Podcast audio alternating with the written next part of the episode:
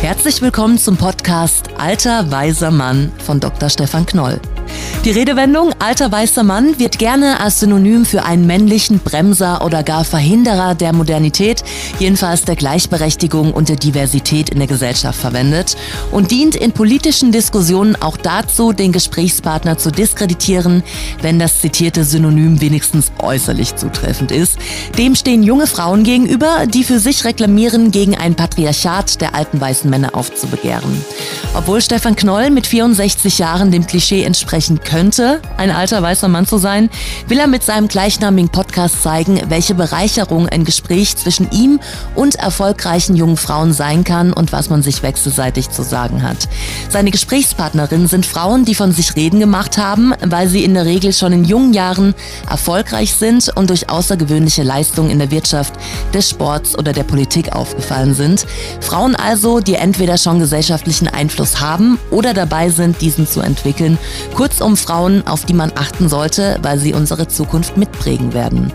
Stefan Knoll selbst ist Unternehmer seit 1994 und hat insgesamt drei Unternehmen selbst gegründet und sich dabei nicht von den bestehenden Gegebenheiten, etablierten Machtstrukturen oder regulatorischen Auflagen behindern lassen.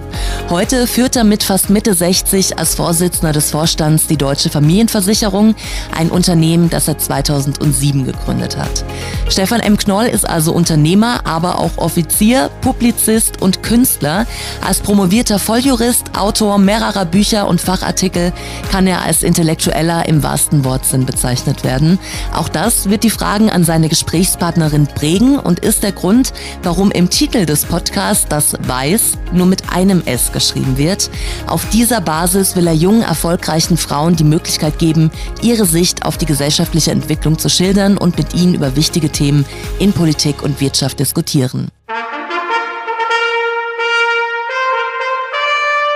Herzlich willkommen zur äh, Premiere des Podcastes Alter Weißer Mann. Dass ich 63 bin, weiß jetzt jeder. Dass ich männlich bin, hört man wahrscheinlich an der Stimme. Und das Weiß hätte ich gern mit einem S geschrieben, weil es das sozusagen das einzige Attribut ist, auf das ich selbst Einfluss habe. Denn die Tatsache, dass ich 63 bin, hat etwas mit dem Zeugungsvorgang meiner Eltern zu tun. Das hätten sie auch später machen können, aber sie haben es nun mal 1957 getan. Dass ich männlich bin, ist eine Laune der Natur. Dass ich mich als Weise bezeichne, ist eine Frage der Belesenheit. Und darauf habe ich Einfluss und deswegen ist es mir wichtig, dass es ein alter weißer Mann-Podcast ist mit einem S. Ich habe heute einen Gast, das kann man glaube ich nicht weiblich ausdrücken, Nein, einen Gast müssen Sie auch nicht. bei mir, Laura Karasek, auf die ich mich unglaublich gefreut habe. Und zwar, erstens, weil wir uns lange nicht mehr gesehen haben. Wir kennen uns aus einem Interview, das ähm, sie mit mir geführt hat. Das ist heute sozusagen äh, die, äh, die Umkehrung dessen, was wir mal gemacht haben. Und ähm, ich habe mich deswegen vor allem gefreut, weil ich vor mir eine Person habe, und das darf ich jetzt mal sagen, auch wenn es vielleicht äh, ein Vorgriff ist auf vieles, was wir machen, mit der ich mich, nachdem ich vieles über sie gelesen habe, mit, mit der ich eine gewisse Seelenverwandtschaft verspüre. Und vielleicht können Sie das am Ende erwidern, aber nur, wenn Sie wollen. ähm, wie, wie komme ich dazu? Dazu müsste ich Sie vorstellen und bevor das jetzt ein Monolog wird, ist meine Bitte die, dass ich ein paar Stichworte aus Ihrem Leben, aus Ihrem Sein äh, nenne und Sie vielleicht diese Stichworte ergänzen um das, was dahinter ist oder um das, was Sie gerne zu diesen Stichworten sagen möchten. Sie sind Juristin. Das stimmt. ich bin Juristin. Ich weiß immer gar nicht, was mir besser gefällt. Ich bin, ich, ich höre auch gerne, ich bin re sogar Rechtsanwältin. Also ich habe es nicht nur studiert, sondern ich bin auch noch zugelassene Anwältin. Mhm. Wenn ich da ergänzen darf, also das ist in der Tat wichtig für diejenigen, die nicht Juristen sind. Sie haben also damit zwei Staatsexamina, Sie haben die Befähigung zum Richteramt. Genau. Und da ich Ihre Noten kenne, darf ich auch noch sagen, Sie sind eine außergewöhnlich gute Juristin. Auch das muss man dazu sagen. Also erstmal ist ja das Bestehen von zwei Staatsexamina ist ja schon eine Leistung für sich, wird, wird etwas unterschätzt. Finden Sie, es wird unterschätzt? Also ich, ich, ich hatte das Privileg, dass mein Vater Jurist war mhm. Und ich habe, ich habe mir sehr viel leichter mit dem Lob zu Hause getan als meine, als meine Kommilitonen, die keine Juristen zu Hause hatten. Die, die haben das eher als ein als einen normalen Vorgang empfunden. Also ich weiß, was es heißt, und mein Sohn hat auch Jura studiert, also ich weiß, was es heißt und ich habe mit ihm mitgelitten, so wie mein Vater mit mir mitgelitten hat und ich weiß, dass ihr Vater nicht mit ihm leiden konnte, jedenfalls nicht juristisch leiden Nein, konnte. Nein, juristisch nicht. Also zwei Staatsexamina, damit die Befähigung zum Richteramt. Zwei Spitzenexamene, man nennt das in Bayern Prädikatsexamen, vielleicht auch äh, in Berlin, wo sie studiert haben, dann waren sie noch in Paris. Also insofern ist sind Sie nicht nur Juristin, sondern einfach ein bisschen mehr. Sie sind so eine ganz große Juristin. Das freut mich, ich liebe diese Vorstellung jetzt schon. Ja. Machen Sie weiter. So, ja, äh, wegen der Noten sind Sie auch äh, zu einer großen internationalen Kanzlei gekommen. Auch das ist, ist, ist ein Ausweis des Prädikates, weil diese Kanzleien einfach nicht jeden nehmen, der es geschafft hat. Nein, also nicht jeden mit vier Punkten, sagen wir mal so. Also nicht jeden, der gerade so drüber, der denkt, ja. ach, ein gutes Pferd springt nicht höher als es muss, reicht halt nicht. Nein, das reicht, äh, reicht eine nicht. Großkanzlei muss man gute Examen. Das stimmt. Also vier Punkte sind eher die Schadenbearbeitung bei Versicherungsgesellschaften. Aber ich will es da nicht, nicht, nicht allzu lassen. Ich möchte ein zweites, ein zweites Stichwort nennen. Sie sind Autorin. Ja. Das habe ich allerdings nicht studiert, weswegen ich dort immer das Gefühl habe, ich sei so eine Art Mogelpackung oder so, weil ich natürlich äh, Bücher schreiben. Ich habe das meinen ersten Roman veröffentlicht, als ich in der Kanzlei war, in dieser Wirtschaftskanzlei. Mhm. Und habe seitdem noch zwei weitere Bücher, also ich habe jetzt drei Bücher veröffentlicht. Ich glaube, ich darf mich jetzt Autorin nennen inzwischen. Aber das ist mit viel weniger Selbstbewusstsein behaftet intern für mich mhm. als das Anwaltsein, weil ich denke, das habe ich wirklich studiert, das habe ich gelernt. Heute nennt sich ja jeder Autor oder Autorin fast, der irgendwie auch nur mal, glaube ich, eine Seite Kochbuch rausgebracht hat. Also mhm. auch der Autorenbegriff ist äh, sehr dehnbar, glaube ich. Aber ich würde sagen, zwei Romane und ein Sachbuch, ja, ich, ich kann jetzt sagen, ich bin Schriftstellerin. Also auch da gestatten Sie mir eine Anmerkung. Also erstmal hilft natürlich das Jurastudium in der präzisen Formulierung. Also Absolut. Ich, so. Denn ich glaube, es gibt kaum ein Studium, wo man so viel schreiben muss wie bei, wie bei Jura. Äh, äh schreiben und lesen auch. So, so. Ja. Also, und da passiert ja in der Regel was im Hirn und das hilft ja dann, wenn man auch mal nicht juristisch schreibt. Ja. Äh, so. Äh, ich würde Sie gerne als Publizistin bezeichnen. Gerne. Weil mir das geeigneter erscheint, weil das mehr ist als Schriftstellerin und es würde dann auch Kolumnen umfassen. Mhm, das stimmt. Und ich glaube, da sind Sie auch tätig. ich habe viele Kolumnen geschrieben, ja. Ich habe lange für den Stern wöchentlich eine Kolumne geschrieben. Das habe ich dann irgendwann leider eingestellt, weil man vergisst, wie das wöchentlich, Sie werden es sehen, ich weiß nicht, wie oft Sie diesen Podcast jetzt machen möchten, aber so eine wöchentliche Nummer ist Hardcore, mhm. weil man wirklich merkt, wie schnell die Zeit vergeht und denkt, was, ich habe doch gerade erst eine geschrieben und bei Kolumnen ist ja das Schlimme, du musst immer aktuell sein, du musst immer das Thema selber finden und so ein Roman, äh, den schreibst du eben sage ich mal, das ist auch äh, sehr harte Arbeit, aber da ist nicht dieser Zeitdruck, oh Gott, es ist schon wieder Donnerstag, ich muss den Podcast oder die Kolumne abgeben. Aber ich habe auch schon für viele andere, äh, wie sagt man, Presseerzeugnisse sozusagen geschrieben und mache das auch sehr gerne. Und ich glaube, die Liebe zur Sprache ist sicherlich auch etwas, was Juristen Publizisten und Kolumnisten verbindet, weil Juristen müssen die Sprache lieben, weil sie ähm, nicht nur, wie Sie sagen, präzise formulieren müssen, sondern weil sie auch genau begreifen müssen, was bedeuten, wie argumentiere ich gut, was ist eine Dramaturgie, wie baue ich einen Schriftsatz auf, wie baue ich ein Urteil auf, wie begründe ich etwas, wie bekomme ich Recht, wie spreche ich Recht. Ich meine, das ist eigentlich die Grundlage für alles in unserer Gesellschaft und ähm, deswegen glaube ich, gibt es auch viele Juristen, die gerne Schriftsteller sind. Und auch gute Schriftsteller sind. Und, und Juristen lieben eben auch die Präzision der ja. Sprache und auch die Schönheit der deutschen Sprache. Oh ja. Weil wir halt unterscheiden können zwischen B-Weisen und R-Weisen, zwischen Einsprich und Widerspruch, ja. äh, was andere für Synonyme halten. Genau. Für, für uns sind es völlig... Glaubhaft und glaubwürdig ist immer so etwas, das so Laien verwechseln. Es sind verschiedene Welten, die, genau. die, die völlig neue Türen öffnen, wenn man sich dann äh, durch die falsche Tür begibt. Genau. nein, nein, stimmt. Jetzt sind Sie ja sprachgewaltig, das merkt man ja schon nach den ersten Minuten, sodass äh, man Sie ja auch als Gastgeberin bezeichnen kann. Mhm. ich bin zu Hause eine schlechte Gastgeberin, weil ich eine ganz miserable Köchin bin.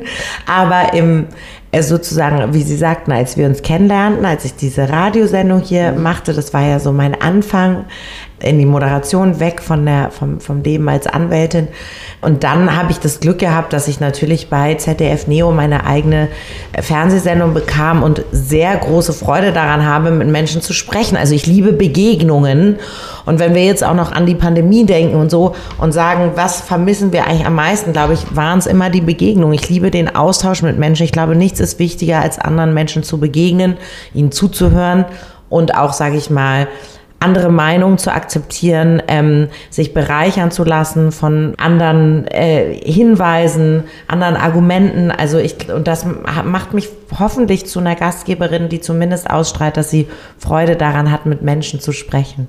Jetzt haben Sie auch äh, irgendwann Ihren Mann kennengelernt. Ja. Und äh, da sind zwei Kinder rausgekommen. Ja. Sie sind also auch noch Mutter. Ja, auch das noch.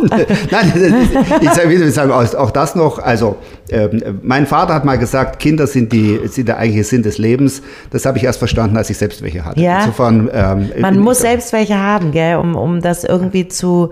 Ich habe auch oft gedacht, also ich habe mir immer Kinder gewünscht und es war für mich immer klar, ich will welche haben, aber ich wollte auch immer Karriere machen. Also es war mir mhm. ganz wichtig, äh, Jura zu studieren, da auch, sage ich mal, äh, so diesen, diesen äh, Beruf dann zu ergreifen und das erfüllt mich auch sehr. Es war nicht nur, weil ich anderen etwas beweisen wollte, es war auch nicht nur, um jetzt Geld zu verdienen oder so, sondern wirklich, weil ich sowas liebe. Ich liebe es, was dieser, was mit diesem Beruf einhergeht. So wie wir jetzt ein Gespräch führen, das ist doch, es gibt doch nichts Schöneres, als wenn man das quasi seinen Beruf nennen kann. Ja. Aber seit ich Mutter bin, muss ich auch sagen, es gibt auch Dinge, da verstehe ich, oder wie sagen wir so, da habe ich eine große Sehnsucht auch danach, wenn ich sehr viel arbeite, wieder zu Hause zu sein und zu diesen Menschen zurückzukehren, mhm. weil, weil sie mir fehlen. Mhm. Aber ich könnte, glaube ich, nicht nur Mutter sein. Also ich, ich finde jeder, also ich bin total ein, eine Freundin von Leben und Leben lassen. Mhm. Ich finde es toll, wenn Menschen zu Hause bleiben. Ich finde es toll, wenn Menschen ganz viel arbeiten. Mhm. Ich könnte weder nur das eine noch das andere ich finde immer, das Leben ist viel zu vielseitig, man muss alles mhm. mitnehmen. Da Sie ja jetzt gerade Ihren Beruf und das äh, Mutterdasein so in einen Kontext gebracht haben, ja. könnte man natürlich etwas äh, mit einem Lächeln hinzufügen. Sie haben ja die Zeugung ihrer Kinder ja auch ziemlich effizient erledigt. Ja. Also äh, andere brauchen ja für zwei Kinder einfach manchmal Jahre dazwischen. Ja. Das war bei Ihnen sozusagen ein äh, singulares Ereignis. Genau, das war zwei auf einen Schlag. So habe ich mir das gedacht. Ich als Karrierefrau, als verbissene ähm, äh, Powerfrau, wie wir immer so schön genannt werden, habe gedacht, also wenn schon Kinder, dann bitte effizient. Ja, also ja. wir sind im wir, wir sind im 21. Jahrhundert. Ähm, es muss jetzt schnell gehen. Ja. Jetzt, also ich will da nicht näher drauf eingehen, das kann man ja nicht ganz planen. Also, Nein, es ist, einfach, es ist ein großes Geschenk ja. und ein großes Glück, dass man Zwillinge hat. Ich habe mir das früher nicht gewünscht oder so, aber ähm, ich muss sagen, jetzt wo ich welche habe, denke ich, das ist das größte Geschenk, was mir passieren konnte. Und wirklich, mhm. das sage ich in voller Demut und in, in wirklich einer Dankbarkeit auch meinem Körper gegenüber, den man oft ist man mit dem eigenen Körper ja sehr streng, weil man mhm. denkt, warum kann er das jetzt nicht, warum schläft er schlecht, warum mhm. hat er mhm. Hunger? Mhm. Also ähm, das war alles nicht so leicht, weil die auch zu früh auf die Welt gekommen sind, weil wir lange im Krankenhaus waren hier in Frankfurt und ich einfach sehr dankbar bin, dass ja, dass das so gut funktioniert hat und gut ausgegangen mhm. ist. Jetzt sind Sie, und damit will ich die Vorstellungsrunde abschließen, es sei denn, ich habe etwas vergessen, dann äh, bitte ich Sie, mich darauf hinzuweisen. Jetzt sind Sie auch noch Investoren. Und ja. zwar nicht, also nicht so investieren, wie man, wie jeder so investiert, also hier eine Aktie, da eine Aktie, sondern mir ist da etwas aufgefallen und deswegen bitte ich Sie, dieses Stichwort auch zu nutzen. Also ich bin sozusagen, äh, ich bin ein Business Angel. Ähm, ich bin äh, eingestiegen in ein Startup, das heißt Never Not. Und äh, die stellen vor allen Dingen Produkte her, die sich mit der Sexualität von Menschen und Frauen, also Menschen und Frauen, das klingt, oh Gott, das ist schon wieder sexistisch. Also vor allem äh, sind schon fokussiert auf Frauen, aber eigentlich für, für alle Menschen Produkte äh, zur Hygiene, zur Sexual Wellness, also dem, dem Intimbereich und so weiter. Mhm. Und ähm, ich habe mich da mit tollen anderen Frauen zusammengeschlossen, mit Tijen Onaran, die selber äh, ein Unternehmen hat, das das heißt Global Digital Women und mit Caroline Kebekus, die man wahrscheinlich kennt aus mhm. Funk und Fernsehen, eine ganz, ganz großartige Frau, Comedienne, ja, äh, einfach ein, eine Stand-up, äh, eine Persönlichkeit, eine Künstlerin, die ich schon lange von weitem bewundert habe und wir haben uns zusammengetan und gesagt, es kann nicht sein, dass Frauen weniger Kapital bekommen oder schwerer an Kapital kommen als Männer. Wir investieren jetzt in ein Startup, was von Frauen gegründet ist. Und ähm, damit haben wir auch ein Statement gesetzt und gesagt, bitte auch an weibliche Gründe. Frauen gründen weniger, weil sie halt ähm, auch größere Schwierigkeiten haben, sicherlich auch manchmal mehr Angst, weil sie eben schwerer an Kapital kommen. Und das wollen wir doch ändern. Also was mir am meisten gefallen hat als Begründung, was ich bei Ihnen gelesen habe, dass wenn Frauen sich nicht selbstständig machen, ja. dann, ähm, und da haben Sie wahrscheinlich auf diese Produktlinie referenziert, ja. äh, äh die, die, das von Ihnen präferierte Unternehmen jetzt, äh, jetzt äh, verfolgt, dann würden ohnehin nur Haarwuchsmittel und Erektionshilfen äh, produziert werden. Das hat mir besonders gut gefallen. Gesagt, ja, ja, sehen Sie, ja, ja. war ich mal kurz lustig und ja, schlagfertig. Und Nein, das für eine das Frau. Fand ich, fand ich besonders gut.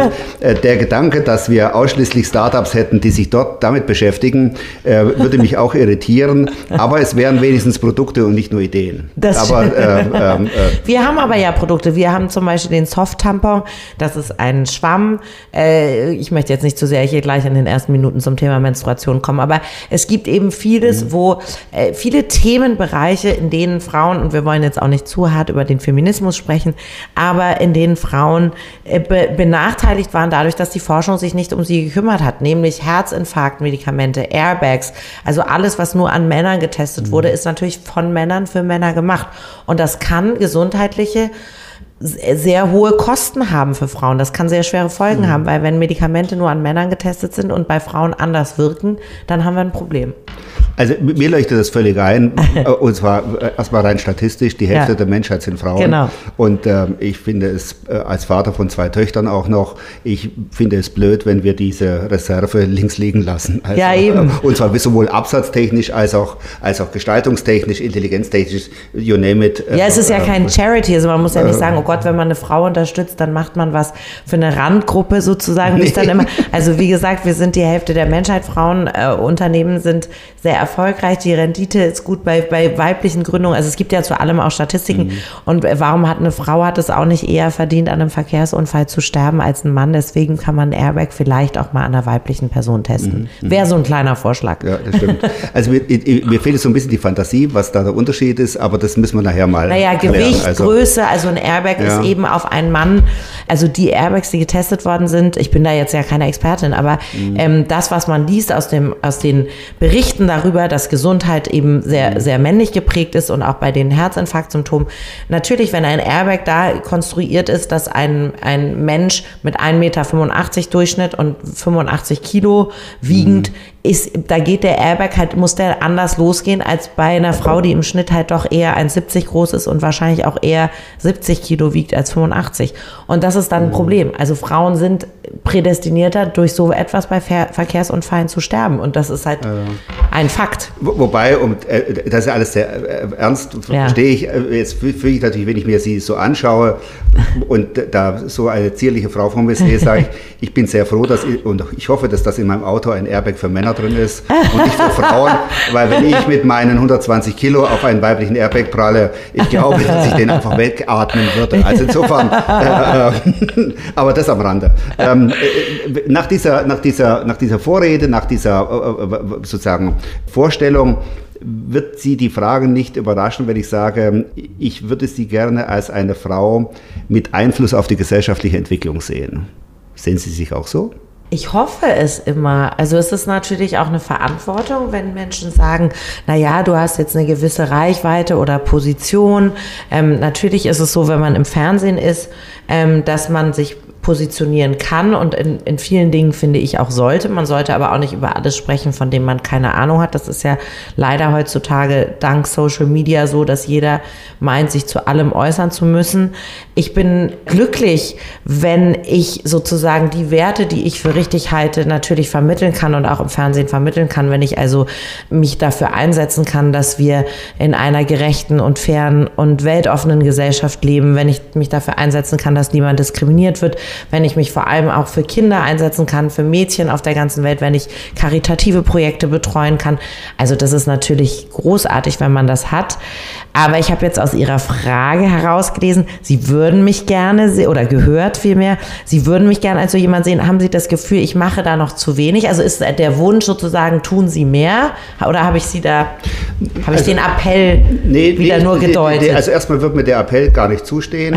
ähm, äh, äh, nee, sondern ich wollte eigentlich nur wissen, ob Sie, ob Sie diese Rolle auch annehmen. Ja. Also äh, das, das, darauf zielt eher die Frage ab. Und äh, bei dem, was Sie alles machen, einen Appell zu formulieren, dass sie noch mehr machen, finde ich jetzt geradezu äh, vermessen, lächerlich, albern. Äh, äh, also da gibt es schon andere Couch Potatoes, wo man sagt, da wäre man schon froh, wenn die einmal aufstehen. Also das äh, steht mir nicht zu, wäre in Ihrem Fall auch völlig äh, unangemessen. Aber Dankeschön. Da, ja, und ich, ich, ich mache das gerne. Und ich mhm. finde, ich denke, jeder, Sie haben eine Verantwortung in Ihrem Beruf als Leitende. Also ich denke, jeder Mensch, jeder Mensch hat eine Verantwortung mhm. in seinem Umfeld, aber natürlich Menschen, die eine eine gewisse Macht haben wie Sie oder eine gewisse Aufmerksamkeit generieren können, sollten diese auch nutzen und sollten mhm. auch Themen setzen, die wichtig sind, weil wir sind gerade, wir leben gerade in einer Welt, die extrem zerrüttet scheint oder und vermutlich auch ist, in der äh, ganz viel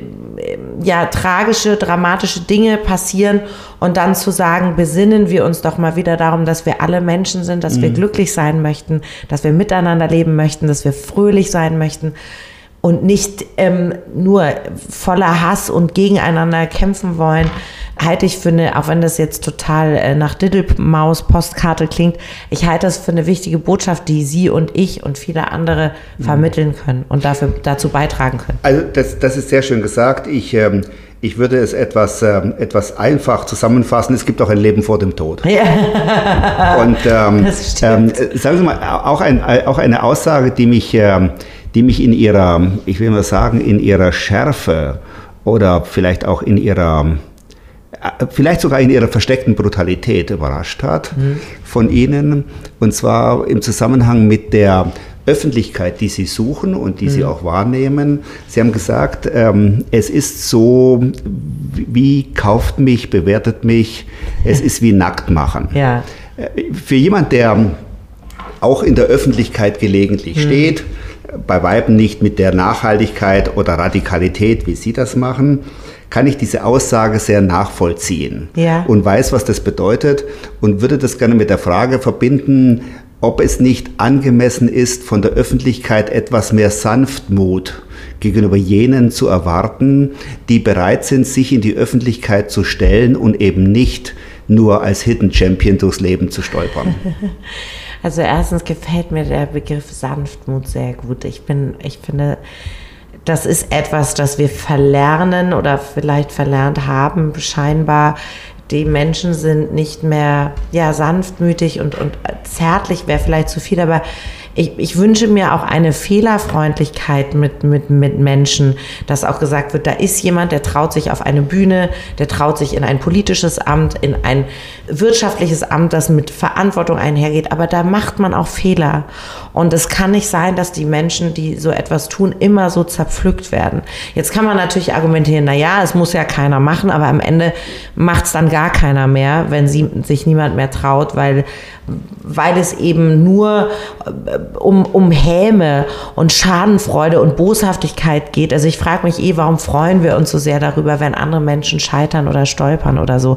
Und ähm, das wäre sozusagen, also was ich glaube ich damals auch gesagt habe, was Sie gerade zitiert haben, was heißt damals, ist ein paar Monate her, aber was ich oft sage, natürlich ist diese Nacktheit etwas, die einen wahnsinnig verwundbar macht und verletzlich, weil du dich präsentierst und eben sagt, hey, hier bin ich und du bist dein eigenes Produkt du ste ich stehe auf der Bühne dann als Laura Karasek. Ich bin keine Schauspielerin, das ist keine Rolle, sondern in dem Moment forderst du ja geradezu das Publikum auf, dich eben, also wie bei Amazon mit einem Sternchen zu bewerten und zu sagen, mhm.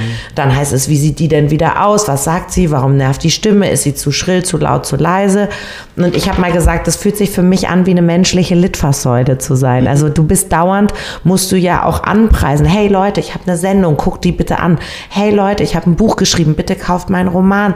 Also das hat ja auch immer was von so einer Werbetafel. Und das, da, da geniert man sich auch manchmal, weil du dauernd im Kontakt mit, mit Menschen, die, die, die in Positionen sind von Sendern oder von Verlagen, darum betteln musst, dass jemand dein Produkt nimmt und sagst, äh, habt ihr hier schon eine Werbung geschaltet, kriege ich eine neue Sendung, was macht die Quote? Ähm, hallo, äh, bitte schaut meine Show an, sonst, sonst äh, werde ich wieder abgesetzt und so. Das hat ja auch was Bedürftiges. wenn man gemein also, ist. Äh, also bedürftig vielleicht nicht, aber es hat, äh, es hat in der Tat etwas Marktstreierisches zunächst genau. einmal. Und das mit der Verwundbarkeit kann ich, ähm, kann ich sehr gut nachvollziehen. Und ähm, ich will nur zwei Zitate da verwenden, eines von Ihnen und das andere ist mir die Herkunft unbekannt. Ich fange mit dem anderen an. Da hat mir mal jemand gesagt, ihm oder ihr ist es lieber, wenn jemand mit einem Kugelschreiber das Blatt des Lebens beschreibt, als mit einem weichen Bleistift, wo man dann auch die, das Gezeichnete wegblasen kann ja. zur Not. Sie haben gesagt, waghalsige Leute sind Ihnen lieber als glatte Feiglinge. Ja. Und, ähm, äh, und das passt ja im Grunde dann zu diesem, zu diesem, ähm, diesem ich präsentiere meine Meinung und ich nehme es auch entgegen, wenn ihr diese Sanftmut nicht habt. Aber genau. ich sage trotzdem meine Meinung. Es ist im Grunde, ähm, deswegen ist vielleicht waghalsig, würde ich vielleicht ersetzen durch Mut, weil es besser zu Feiglingen passt. Und äh, ja. ähm, mir sind mutige Leute lieber als die glatten Feiglinge. Leider ist unsere Gesellschaft da. Die Mutigen sind jetzt nicht, äh, die drängen sich nicht jeden Tag auf. Nein. Um das mal sehr vorsichtig und äh, liebevoll zu sagen. Sagen Sie mal, wenn Sie mehr Einfluss hätten, wie würden Sie denn den einsetzen wollen? Ich glaube, also es wäre immer, natürlich ist es toll, Macht zu haben, weil du in dem Moment viel mehr durchsetzen kannst, auch von deinen kreativen Vorstellungen, weil, weil Menschen wirklich auf dich hören und sagen, ja komm, die Karasek, die weiß das, der vertraue ich. Also ich glaube, wenn ich noch mehr Einfluss hätte, würde ich versuchen, wirklich Menschen davon zu überzeugen, also ich finde, ein Riesenproblem äh, der heutigen Zeit oder eine Gefährdung für unsere Demokratie ist tatsächlich das Internet und ist tatsächlich Social Media. Und ähm, ich bin da selber auch aktiv und auch sicherlich Opfer davon, aber ich würde versuchen, ähm, Menschen zu sagen, ähm, die Lebenszeit, die du im Internet vergeudest, die kriegst du nicht zurück. Also ich bin eigentlich sehr froh, dass ich schon so alt bin, dass ich als Teenager noch ohne Handy unterwegs war und es noch kein Social Media gab. Und der Hass, den du im Netz hast und dieses Gegeneinander und seien es Verschwörungstheorien, seien es andere Dinge, die einfach ganz schief laufen in unserer Welt, die, die zu sehr viel ja, gegeneinander führen, zu sehr viel Aggressivität. Ähm, das würde ich versuchen zu verhindern, aber es ist natürlich sehr, ein sehr vermessener Wunsch. Mhm. Wenn ich jetzt ganz egoistisch bin, würde ich sagen, ich würde mir natürlich eine Primetime-Show geben, 20.15 Uhr ich würde ein Album aufnehmen mit, mit Songs. Ich, hab, ich finde Musik immer noch die großartigste aller Kunstformen. Ich, nichts berührt mich mehr als Musik. Und dann würde ich mir hier so, eine, so ein Eintrachtstadion kaufen und ein Konzert geben und egal, ob keiner kommt oder nicht, wäre ja mein. also sowas würde ich mir dann gönnen sozusagen. Ja. Aber also wenn Sie das machen würden, könnte ich mir auch vorstellen, dass wir in der Tat unsere Loge auch dafür verwenden. Also äh, äh, ich war bis jetzt noch nie bei einem Konzert in der eigenen Loge. Das wäre dann eine eine Premiere. Kann Wie ich schön. Auf, kann ich auf diese, an dieser Stelle zusagen. Also Sie haben es mir hiermit angeboten. Ja, ja, ja, also nicht das Stadion, damit kein falscher so. Eindruck entsteht. So. Den, den, Einfluss hätte ich nicht. Das ist aber bedauerlich. Äh, naja, ich, ich, ich würde es machen, wenn ich, die, wenn ich die Möglichkeiten hätte. Sagen Sie mal, Gesellschaft ist ein gutes Stichwort. Sie haben da auch, auch schon ein paar Mal auf, diese, auf diesen Begriff referenziert. Ähm, wie bewerten Sie denn die Gesellschaft im Hinblick auf den Zusammenhalt? Den wir haben. Also man spricht ja in letzter Zeit immer häufiger von Spaltung der Gesellschaft, mhm. vielleicht auch mit Blick auf die Vereinigten Staaten, um die es mir jetzt gar nicht geht, aber, aber, aber vieles, was in den USA entsteht, wird ja bei uns äh, übernommen ja. oder, oder parallel gewertet. Ja. Äh, ähm, äh, wie, wie, wie bewerten Sie die Gesellschaft? Im Umbruch, im Verloren irgendwie gerade, etwas haltlos, etwas niemand hört dem anderen mehr zu, ist so ein bisschen mein Eindruck. Es geht nur darum, Recht zu behalten. Es geht nicht mehr darum, auch zu akzeptieren, dass wir alle unterschiedlich sind, unterschiedliche Träume, unterschiedliche Meinungen haben. Ähm, es gibt natürlich Meinungen, die sind nicht tolerierbar. Das, da, da ist auch für mich eine Grenze, wenn es eben in Richtung, ja, also Homophobie, Sexismus, Rassismus, ne, brauchen wir ja nicht drüber zu reden.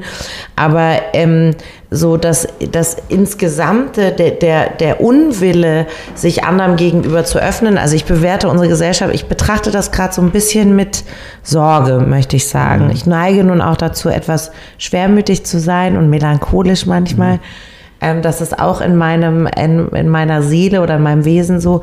Aber zu viel kann ich mich damit nicht beschäftigen, weil da macht es mich traurig. Und dann möchte ich mhm. lieber, deswegen liebe ich Humor, deswegen liebe ich Comedy, deswegen liebe ich auch die Literatur und auch die Kunst, wenn sie mich dann auch ein bisschen wieder da wegholt und nicht das Gefühl habe, oh, es gibt so, es gibt so fantastische Menschen, es gibt so fantastische Künstlerinnen und Schöpfer und Sachen, die entstehen und ich möchte mich nicht mit den Leuten beschäftigen, die nur voller Wut und äh, Boshaftigkeit sind. Mhm. Aber ich weiß nicht, ob wir die noch zurückgeholt kriegen. Mhm.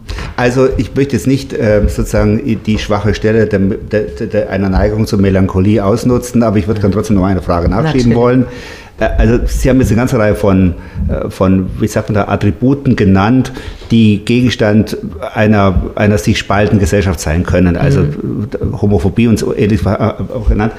Aber es ist ein Begriff äh, nicht gefallen, den ich aber gelesen habe bei irgendeiner Äußerung von mhm. Ihnen und äh, der Begriff ist der Neid, mhm. äh, zu dem Sie sich mal geäußert haben und, ähm, und, äh, und da haben Sie, haben Sie gesagt, dass Neid, also Sie haben Neid kritisch gewertet oder bewertet und haben dann auch gesagt, man muss sich halt die Frage stellen, warum ist der Einzelne so unzufrieden, dass, ihn, äh, dass, er, dass er die Neigung zum Neid hat. Ja.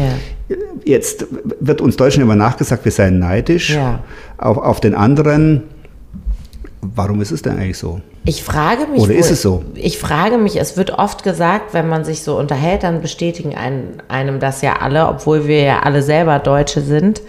Ähm, dass Leute sagen, ja, ja, die Deutschen sind so neidisch und so. Ich weiß nicht, ob das kulturell, gesellschaftlich so verankert ist, dass in anderen Ländern oder Kulturen das angesehener ist, wenn jemand etwas schafft. Also dass sozusagen dieses Wow, toll eher eine Inspiration ist für Leute zu sagen, hey, das ist auch mein Traum. Guck mal, ähm, der Uwe hat es geschafft, dann schaffe ich es auch, ja.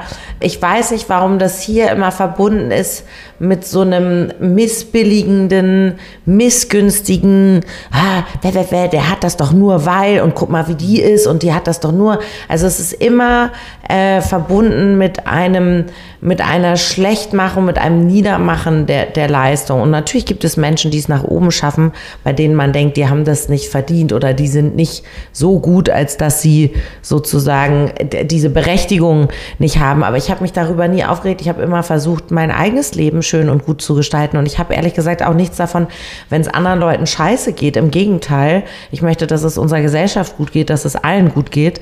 Und ich habe auch ganz sicher keinen Schaden dadurch, dass jemand anders erfolgreich ist. Also das ist ja vollkommen absurd. Deswegen finde ich dieses Neidding, vielleicht sagt sich das in unseren Positionen auch leicht. Ja, wenn man jetzt, ich kann mir schon vorstellen, wenn man dauernd scheitert, wenn man, wenn man Schicksalsschläge erlebt und so, dass man schon sagt, oh, ich werde jetzt doch traurig, verbittert und so, aber Neid hat noch nie jemandem geholfen.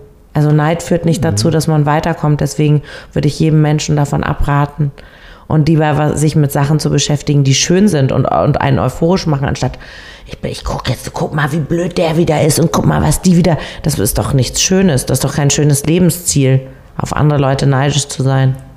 Ja, aber ich, äh, für, für, für, für, mich auch nicht. Also ja. für mich ist die, die Unterschiedlichkeit entweder Ansporn, den Abstand zu halten oder den Ansporn, den Abstand zu verringern. Genau. Also nach oben zu verringern, nach unten zu vergrößern. Ja. Äh, insofern ist, der, der ist, ist, ist die sogenannte Benchmark richtig und wichtig. Aber Neid ist, ähm, ich kann es mir natürlich auch leisten, nicht neidisch zu sein. Ja, das eben. muss ich jetzt auch mal äh, äh, fairerweise dazu sagen. Genau. Also, und vielleicht ist das die Gegenbuchung vom Glück, dass man einfach versucht, von diesem Glück etwas den anderen zurückzugeben. Genau. Weil, weil wir für vieles, was wir tun, halt nichts können, weil es einfach auch Glück ist. Wir sind gesund zur Welt gekommen und so weiter und so genau. weiter. Genau. Ähm, sagen Sie mal, wenn Sie, wenn Sie so alt sind wie ich, Ja. Wie glauben Sie, sie, sie hat sich unsere Gesellschaft bis dann entwickelt? Also als Hilfsgröße, Ihre Kinder sind dann 26, mhm. ähm, äh, nee, sogar älter, 29. Ja. Ähm, äh, wie wird sich die Gesellschaft bis dahin verändert haben? Was meinen Sie? Ich hoffe, dass die Gesellschaft dann verstanden hat, dass wir nicht weiterkommen, wenn wir als Menschheit uns ständig gegenseitig zerfleischen. Ich fürchte, dass sie sehr digital, also ich weiß nicht, ob es dieses Metaverse oder ich weiß nicht, ob dann alle mit solchen Brillen durch die Gegend laufen und nur noch irgendwie ähm, in, ich hoffe, dass Menschen dann auch immer noch so wie wir jetzt gerade sich gegenüber sitzen, sich in die Augen schauen und miteinander reden und äh, dass nicht alles, sage ich mal, nur äh, computergesteuert, künstliche Intelligenz von Algorithmen beherrscht. Also meine Hoffnung ist, dass es weiterhin Bücher gibt und Konzerte und Menschen, die sich verlieben und Menschen, die sich unterhalten.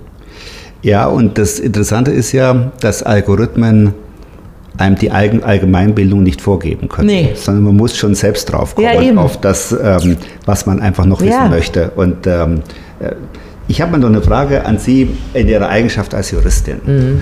Warum tun wir uns eigentlich so schwer in diesem Land äh, zu akzeptieren, dass Vielfalt einerseits etwas Selbstverständliches ist, auf der anderen Seite interessiert sich die gleiche Gesellschaft, die nach außen hin sich an Gendersternchen ja äh, abarbeiten kann. Ja. Warum interessiert sich die gleiche Gesellschaft eigentlich nicht für die Autokraten in Weißrussland, in China, in der Türkei ja.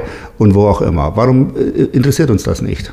In also, Katar, also oh Gott, wenn ich Ihnen das beantworten könnte, dann wäre ich in die Politik. Also, naja, ich fürchte, die natürlich diese vermeint, also diese kleinen Themen, wenn Sie, weil Sie gerade das Gender-Sternchen erwähnten, das ist natürlich etwas, das ist direkt hier und ach, da werden so fadenscheinige, also ja, und die deutsche Sprache und so. Man muss, ich, auch da bin ich tolerant. Ich, ich, ich gendere selber manchmal. Ich bin da sehr flexibel. Ich bin einfach ein sehr flexibler Mensch und ich glaube auch wir alle sollten lernen, wenn jemand gendert, soll er gendern, wenn er nicht gendert, soll er nicht gendern. Sie haben ja vollkommen recht, es nützt ja nichts, sich über solche Problematiken monatelang zu echauffieren, aber ähm, gewisse andere große Probleme in der Welt zu übersehen und äh, sich nur an so einem Käse abzuarbeiten. Ja, also ähm, da, man kann seine Energie äh, halt sinnvoll einsetzen oder sinnlos. Ich kann Ihnen nicht sagen, warum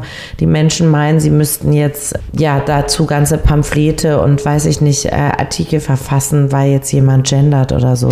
Ja, mir geht es weniger um die Frage, ob man gendern soll oder nicht, sondern es geht mir um die Parallelität der Diskussion bei uns in einem freien Land und der Hinnahme der, der, der, Veracht, ja. der Verachtung, der Unterdrückung ähnlicher Grundtatbestände, also egal ob jetzt Homophobie, ja. Gleichberechtigung, irgendwas, in anderen Ländern und die mangelnde Bereitschaft, dieses in irgendeiner Form zu thematisieren das ist das, was, was, ja. was, mich eigentlich irritiert. Also mich irritiert, mich irritiert nicht die Frage des Gendersternchens, das ist mir mhm. eigentlich völlig wurscht, da bin ich völlig bei Ihnen. Ja. Sondern die Frage, warum, warum, warum kämpfen wir hier äh, so nachhaltig für eine Gleichberechtigung, was begründet ist, keine Frage. Aber auf der anderen Seite sind wir nicht mal in Ansätzen bereit, die gleichen Maßstäbe wenigstens in Ansätzen ja. in Ansätzen in autokratischen Ländern einfach mal äh, zum Maßstab auch unserer Kaufentscheidung zu machen. Mhm. So, wir werden jetzt zu Weihnachten, soweit geliefert werden kann, wieder viele Waren aus China bestellen. Ja. Äh, warum eigentlich? Aber äh, äh, da will ich es einfach bewerten. Welche Rolle spielt die Religion für Sie? Also ich bin ja, ich bin nicht getauft und ich bin auch nicht gläubig. Ich habe mich vor Religion auch deshalb immer gefürchtet, weil sie auch da wieder doch zu sehr viel Abgrenzung geführt hat. Also es ist ja immer, es gibt ja immer die Kehrseite. Es gibt natürlich die sozusagen das Zugehörigkeitsgefühl, was sehr schön ist, was ich oft nicht hatte, weil ich immer dachte, ich sei irgendwie eine Außenseiterin oder so in vielen Dingen, weil ich immer ja auch so ein bisschen schon in der Schule immer dachte, ja, also für die Coolen bin ich jetzt aber doch zu nachdenklich und aber für die richtig Intellektuellen gehe ich halt auch doch zu gern feiern und so. Also da war immer so ein Mangel an Zugehörigkeit. Ich glaube, dass das schön ist, diese, diese Zugehörigkeit. Ich finde es aber dann schlecht, wenn es so wird, dass alle anderen Religionen, wenn wir jetzt bei Religion sind, nicht so, ich glaube, alles sollte gleich viel wert sein. Jeder Mensch ist gleich viel wert. Und egal, äh, woran er glaubt oder wie er aussieht oder so, ich finde, Religion hat schon zu sehr viel Unglück in der Welt geführt. Und deswegen bin ich kein so Riesenfan. Mhm, mhm. Also wenn ich, wenn ich sozusagen das, was ich von Ihnen weiß, unter religiösen Gesichtspunkt zusammenfassen mhm. wollte, dann würde ich Ihnen das Motto vorschlagen, hilf dir selbst, dann hilft dir Gott. Mhm. Ich glaube, das könnte passen, oder? Wahrscheinlich, ja. ja. Ich finde das auch was ganz Schönes. Also um Gottes Willen, ich finde, ich finde, der Glaube an etwas ist etwas ganz Bezauberndes nur mhm. und auch etwas, was einem sicherlich hilft. Ich habe zum Beispiel wahnsinnige Angst vorm Tod und so. Und ich denke, ach, wenn ich diesen Glauben hätte und mich nicht und nicht denken würde, danach kommt nichts mehr, äh, dann wäre mein Leben etwas schöner. Aber vielleicht lebe ich auch nur so exzessiv, weil ich eben denke, ich habe ja nur Sie sagen, es gibt, Sie haben es ja eben gesagt, es gibt auch ein Leben vor dem Tod. Ja, sagen wir, wenn Sie Ihre Grundsätze zusammenfassen wollten und müssten das ganz kurz machen, also nicht in langen Ausführungen, ja. was wäre sozusagen die, der komprimierteste Ausdruck Ihrer, ihrer, ihrer Grundsätze, Ihrer Prinzipien, Ihrer Lebensart? Wow, was für eine Frage. Ähm, also ich müsste jetzt einen Begriff finden. Ähm, das kann, kann auch eine ein Satz. Auch ein Satz sein. Also, leben und leben lassen. Das ist ja geradezu bayerisch. Das ist ja, äh, das ist, das ist ja ein weißblauer Satz, möchte ich, möchte ich, möchte ich hin, hin, hinzufügen. Ich würde gerne abschließend eine Frage stellen, die natürlich zum Titel äh, äh, vielleicht am besten passt. Welcher Mann hat Sie eigentlich am meisten beeindruckt, außer Ihrem eigenen? oh Gott, das ist jetzt so ein klassisch, also ich kenne ganz viele tolle Männer und ich bin, ich bin zwar Feministin, wir haben ja vorhin auch kurz über Gleichberechtigung oder über Airbags gesprochen. Ich, ich liebe Männer, ich habe ganz tolle, ich, mein Feminismus bedeutet nicht, und das regt mich auch auf an Feministinnen, wenn es heißt, ach, das ist ja nur so ein blöder Mann oder eben so ein weißer Mann oder ah, das ist so ein hetero-cis-Mann. Mhm ich kenne ganz wunderbare Männer und ähm, wenn ich jetzt Ihnen die Antwort sage, dann ähm, ist es wieder so, ach, was für ein Klischee, weil ich ja ohnehin immer die Tochter von Helmut Karasek bin. Aber natürlich ist mein Vater für mich einer der wichtigsten Menschen in meinem Leben. Immer noch, auch wenn er seit sechs Jahren nicht mehr lebt. Ich bin, ich, ich bin sehr, sehr, sehr geprägt von ihm und meine drei Brüder sagen immer, ich sei ihm am ähnlichsten von allen Kindern. Und er hat immer zu mir gesagt, Laura, Deine Mutter sagt, du bist wie ich und das meint sie nicht als Kompliment. Und das war immer so dieses, ich habe wie mein Vater auch eine Schwäche natürlich für, für Genießertum, für auch mal eben äh, fünf Grade sein lassen. Er liebte den Alkohol, er liebte Pralinen, er, er war auch inkonsequent und ich bin halt, äh, ich bin da wie Helmut, was soll ich sagen? Ich kann es ja nicht ändern. Mhm. Also ich, ich, ich, war, ich kann es nachvollziehen, weil ich mit ihrem Vater beim Mittagessen war im, äh, im Borchardt in äh, Berlin es muss das Jahr 2000 gewesen sein. Ja. ja. Und äh, das war das erste und einzige Mal, wo wir uns gesehen haben ähm, und wo wir eine längere Unterhaltung beim Essen hatten. Insofern kann ich das aus dieser ganz bescheidenen Warte ähm, äh, nachvollziehen. und man sagt der Töchtern nach, dass sie ein besonderes Verhältnis zu ihren Vätern haben. Ja, das haben wir. Und die Väter sind auch sehr wichtig. Und da Sie zwei Töchter haben, denken Sie dran. Nee, ich, das, das, stimmt. Ich habe auch nur zwei Söhne. Also insofern habe ich, äh, hab ich sozusagen äh, vom, vom beiden das Doppelte ja. und bin da auch sehr zufrieden mit, mit jedem und jeder Einzelnen und alles Ja, gut. aber es prägt einen doch sehr, wenn der Vater einem applaudiert, wenn der Vater einem Zuneigung gibt. Der, also mein Vater hat sicherlich mein Männerbild auch total geprägt. Und der Vater ist eben der erste Mann, der so das ist die Begegnung für, die, für, für das Mädchen mit dem anderen Geschlecht. Und deswegen glaube ich, ist es ein Referenzmann und bleibt auch immer Bezugspunkt für das, wie man sich als Frau Männern gegenüber verhält. Also zumindest meine Erfahrung. Und wenn es nur die Frage ist, wie der Vater sich rasiert hat, ja. und dann wird es schwer, wenn der erste Freund es anders macht. Genau, absolut. Ja. Väter sind ja auch gerne sehr eifersüchtig auf den ersten Freund. Ja. Einer hat meinen gar nicht in die Wohnungstür reingelassen. Ja. Habe ich was vergessen? Sie haben es, nein, Sie haben gar nichts vergessen. Es war wunderbar. Dann sage ich Ihnen ganz herzlichen Dank. Danke Vielen Dank, dass Sie mir die Ehre erwiesen haben, sozusagen die, äh, die, die, die Jungfernvorstellung äh, ja. Äh, mit Ihrer Anwesenheit nicht nur zu begleiten, sondern vor allem zu bereichern. Ich danke Ihnen sehr herzlich und freue mich auf die nächste Begegnung mit das Ihnen. Das freue ich mich auch sehr. Danke. Vielen Dank. Danke für Ihr Interesse am Podcast Alter weiser Mann von Dr. Stefan Knoll. Er freut sich auf Ihr Feedback. Schreiben Sie ihm dafür auf Facebook, Twitter, LinkedIn oder Instagram. Gerne können Sie auch spannende Gesprächspartnerinnen vorschlagen. Bis zur nächsten Folge.